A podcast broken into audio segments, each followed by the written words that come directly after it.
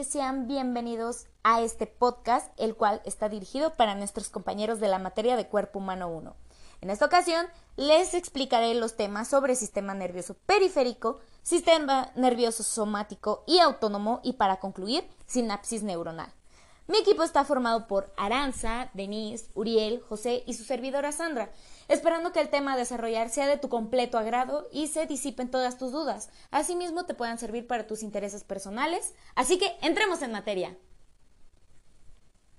Ok, para empezar a abordar estos temas hay que hacernos dos preguntas. ¿Qué es el sistema nervioso periférico? ¿Y de qué se encarga? Bueno, para entrar en contexto, el sistema nervioso periférico es un conjunto de nervios y ganglios que controlan las funciones motoras y sensoriales. Esto hace referencia a las partes que están fuera del sistema nervioso central, es decir, que están fuera del encéfalo y la médula espinal. Nota chicos, recuerden que el sistema nervioso central se conforma por el encéfalo y la médula espinal. Continuando con el tema, este sistema está formado por paquete de fibras nerviosas y se encuentra formado por grupo de axones asociados. Se encarga de conectar al sistema nervioso central con las extremidades y los órganos, permitiendo así la transmisión de información desde receptores que van al sistema nervioso central y desde el sistema nervioso central viajan hacia los órganos efectores. A continuación nombraré los tipos de nervios que lo conforman. Nervios sensoriales. Se encuentran en la médula espinal y van hacia los receptores de estímulo, mientras que los nervios motores están conectados a glándulas y músculos, causando una acción en ellos. El nervio sensorial es capaz de sentir estímulos como el frío o el calor, y el motor es necesario para que podamos movernos. Sin embargo, hay otros tipos de nervios. Estos son los nervios espinales. Son un conjunto de nervios que se encuentran en la columna vertebral y que poseen ambas características, tanto sensoriales como motoras, razón por la cual se les llaman nervios mixtos. Ahora bien, es importante mencionar que el sistema nervioso periférico se divide en dos partes importantes, el sistema somático y el sistema autónomo. A diferencia del sistema nervioso somático, todas las actividades que no están bajo control consciente, o sea, actividades involuntarias, son responsabilidad del sistema nervioso autónomo, los nervios de este sistema están conectados con glándulas y órganos internos que controlan las funciones físico-básicas, como el ritmo cardíaco, la respiración, la digestión y la producción de sudor. El sistema nervioso autónomo a su vez tiene dos subdivisiones. La primera es el sistema nervioso simpático. Es la parte del sistema nervioso involucrado en las respuestas involuntarias ante situaciones de estrés o que esconden un potencial peligro no es una estructura en sí que pueda aislarse anatómicamente, sino que más bien es un conjunto de reacciones en las que está involucrado tanto el sistema nervioso central como el periférico. Se trata de uno de los mecanismos de supervivencia más primitivos que existen, pues todas aquellas situaciones en las que debemos actuar rápido están reguladas por este sistema nervioso simpático. Cuando no percibimos peligros a nuestro alrededor ni somos víctimas del estrés, el sistema nervioso simpático está silenciado. O sea, calmado, tranquilo.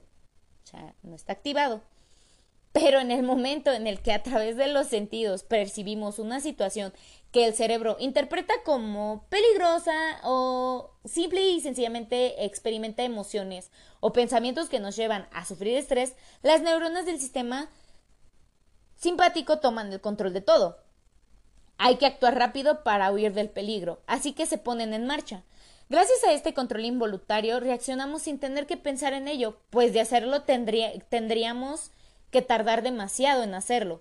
Es por eso que muchas veces nos sorprendemos de lo rápido que hemos actuado, pero es porque no es el sistema nervioso somático, el del control voluntario, el que nos hace actuar, sino el simpático.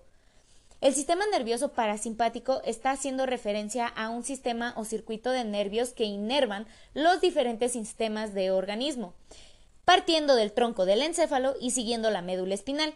En este circuito encontramos que las neuronas no conectan directamente cerebro y órgano diana, habiendo conexiones intermedias en los ganglios autónomos. La comunicación entre neurona, tanto a nivel pre como postganglional, se da en base a la transmisión de aceticolina, Junto con el sistema nervioso simpático y el sistema entérico, el parasimpático es una de las divisiones del sistema nervioso autónomo o neurovegetativo, el cual rige y controla los procesos inconscientes e involuntarios para el mantenimiento de la vida, como el latir del corazón o del ritmo respiratorio. La principal función del sistema nervioso parasimpático es la de generar un estado de reposo que permita al organismo ahorrar o recuperar energía, provocando así una relajación del cuerpo y recuperando su estado tras la presencia de estímulos activadores. En este sentido, al margen de inducir relajación, también participa en la realización de la digestión y en la respuesta reproductiva.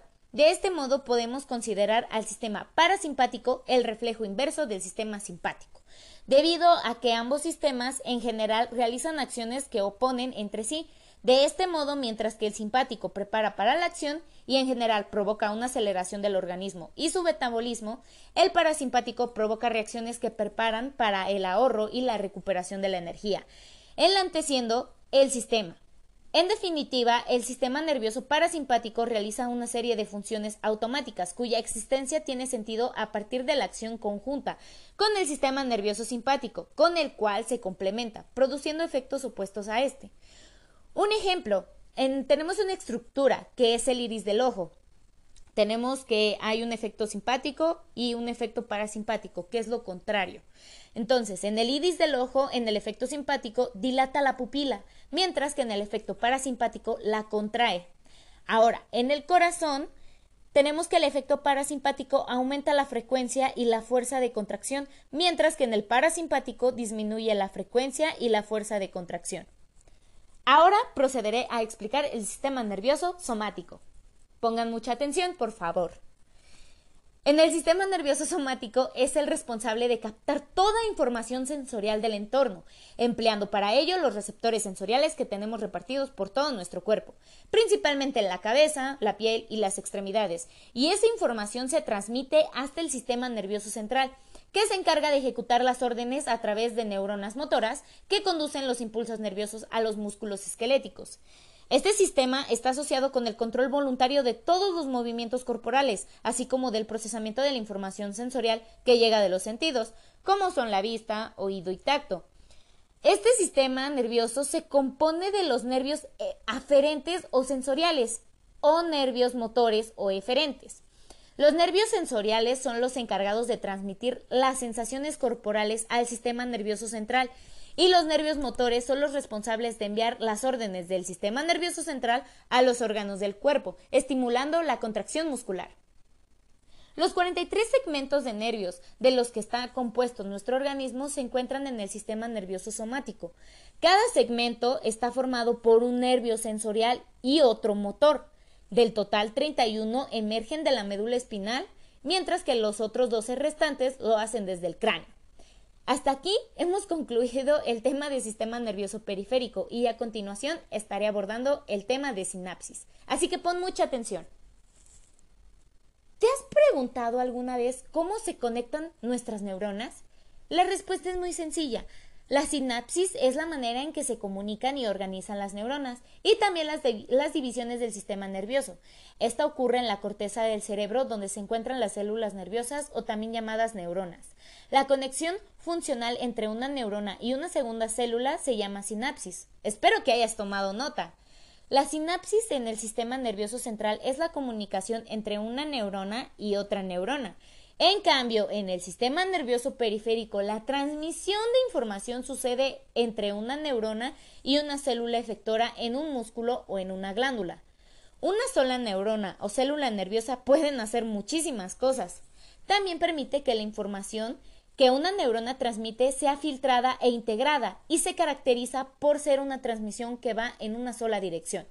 Para diferenciar entre el transmisor y el receptor de la señal, se llama a la neurona que envía la señal como una neurona presináptica y a la que lo recibe como neurona posináptica. Ahora bien, un axón puede tener múltiples ramificaciones, lo que le permite hacer sinapsis con varias células receptoras. Del mismo modo, una sola célula o neurona puede recibir miles de entradas sinápticas de muchas neuronas emisoras diferentes. Como dato curioso, un axón también llamado neurita es el que surge de la eminencia axónica a partir de una dendria o del soma, con apariencia del cono. El axón dispone de una membrana conocida como axolema, mientras que su citoplasma recibe el nombre de axoplasma.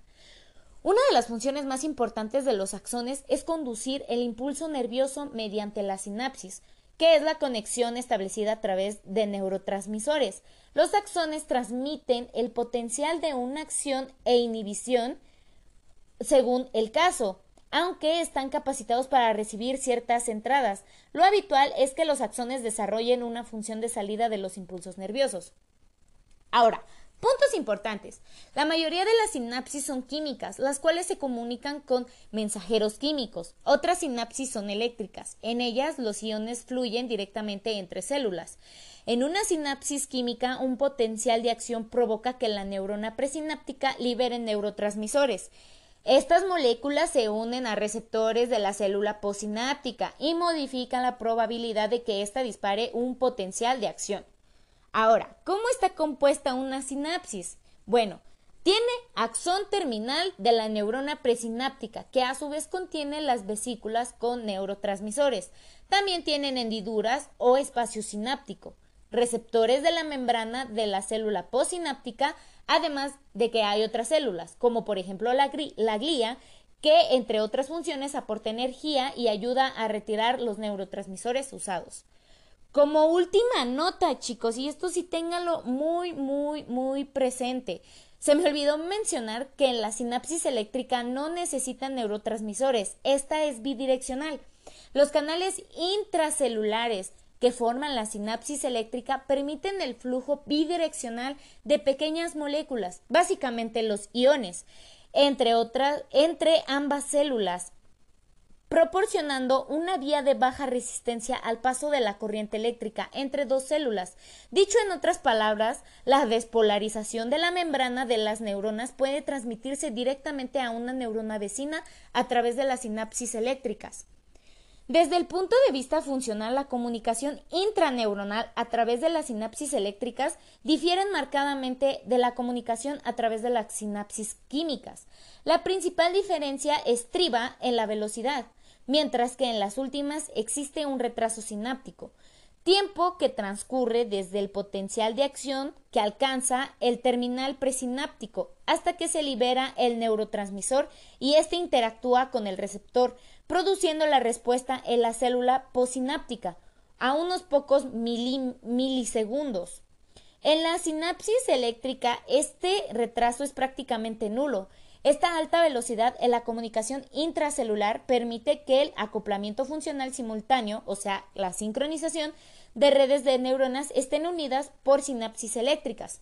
Como último dato curioso, a pesar de que las sinapsis eléctricas fueron descritas hace más de 30 años en el cerebro de mamíferos, su importancia ha estado ensombrecida por razones variadas. Las dificultades técnicas para estudiar su distribución y función en el tejido nervioso se sumaban al impresionante número de estudios dedicados a su hermana mayor, que es la sinapsis química.